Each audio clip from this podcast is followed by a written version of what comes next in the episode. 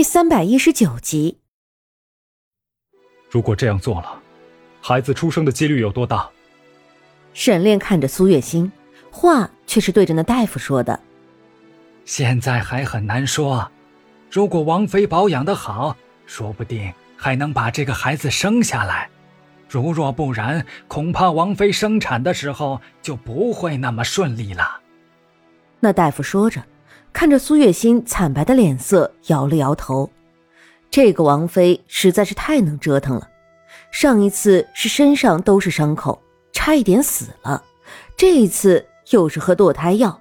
还真是一点都不安生。好，就按你说的去做，开药吧。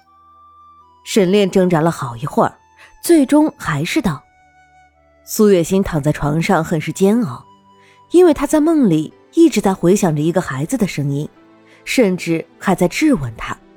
那一声声的质问，听得他都快要崩溃了。不是我，对不起。”苏月心说着，眼泪也从眼角落了下来。心儿，你别怕，本王会一直护着你的，你放心。沈炼的手握着苏月心的，面上的表情也带了几分怜惜。沈炼这一次是真的放下了和苏月心之间的芥蒂，他只想和苏月心好好的谈一谈，当然是等他醒过来之后。沈炼一直握着苏月心的手。等苏月心醒过来的时候，都一直保持着这样，而沈炼是已经睡着了的。苏月心有些不适应的抽动了一下手，沈炼一下子就醒了。两个人对视一眼，随后各自把目光移开了。怀孕了，为什么不跟本王说？率先开口的是沈炼。你怎么知道？孩子呢？孩子没了吗？苏月心的惊讶只是一瞬，紧接着他就摸了摸小腹。虽然现在还不是很明显，但是苏月心就能感觉得到孩子还在。在这一瞬间，他也不知道是该哭还是该笑了。你很期待孩子没了吗？沈炼的面色变得阴沉下来。不然呢？难道要他生下来就被怀疑血统吗？苏月心冷笑着，一点。都不想和沈炼多说什么。既然是已经决定了想要和沈炼分清楚，他就不应该这样拖泥带水的，不是吗？苏月心，那是我们的孩子，是本王和你的孩子，又有什么好怀疑的？沈炼都快要被气疯了。他以前怎么没发现苏月心说话会这么气人？而沈炼这样一句无心之言，却是让苏月心的面色一变。你真的会相信？我怀的孩子是你的吗？苏月心抬起头看了一眼沈炼，眸中还带着一抹期许。哪怕他已经被伤过很多次，他就是想要知道这样的答案。本王相信。沈炼一句话就已经证明了一切。苏月心的心里若是说没有触动，那是假的。她之所以不愿意生下这个孩子，无非就是因为她不想让自己的孩子一生下来。就被怀疑自己的血统，他真的不想。苏月心的眼眶一下子就湿润了。你怎么哭了？沈炼一下子变得有些无措。你现在可还怀着孩子呢，你要是哭坏了身子，我们的孩子怎么办？沈炼温柔的擦拭着苏月心眼角的眼泪，包括已经干涸的泪痕，也一并擦去了痕迹。沈炼，我还能。再相信你吗？苏月心觉得很温暖，她喃喃自语着，声音很小，连她自己都快要听不见了。这样的温暖让她忍不住想要沉沦，可是她却又怕，这温柔只是一点点表象，日子久了就会露出他残忍的内在。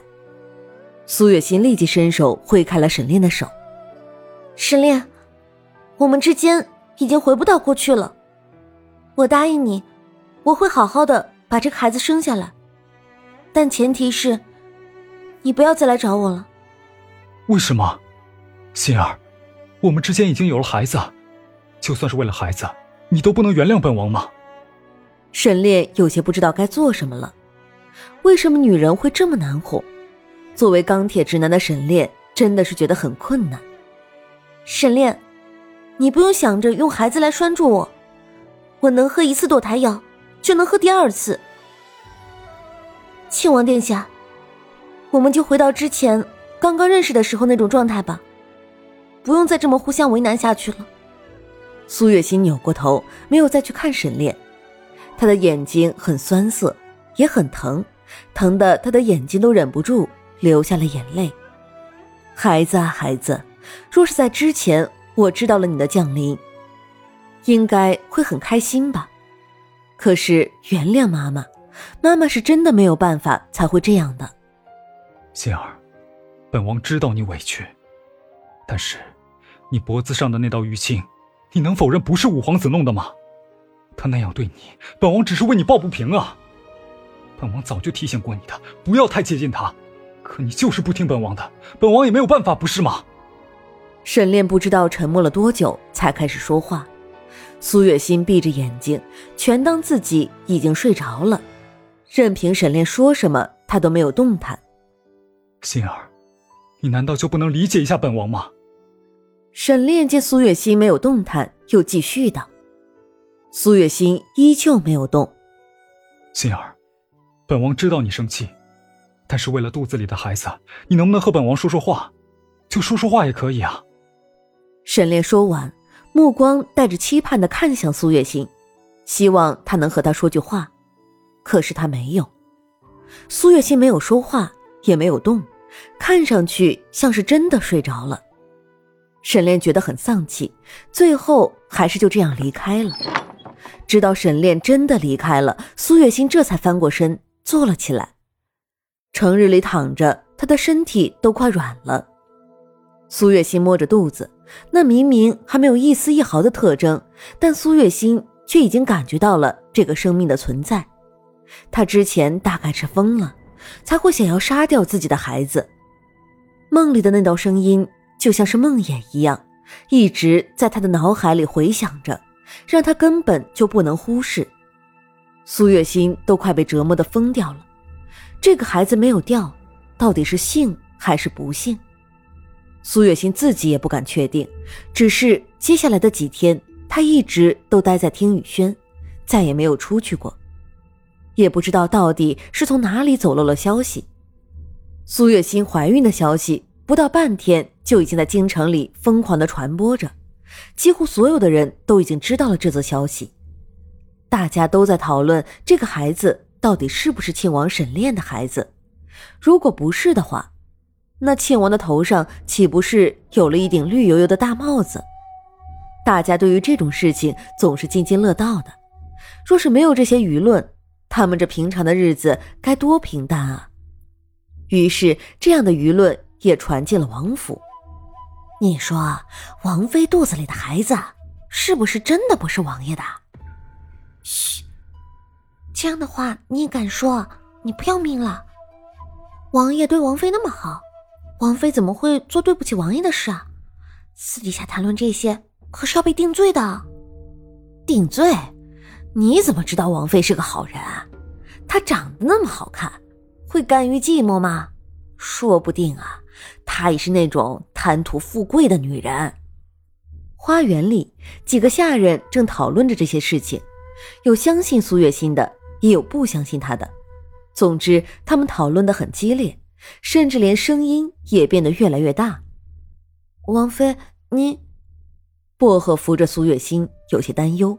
他本来是想上前呵斥那些乱嚼舌根的婢女的，但是却被苏月心拦住了。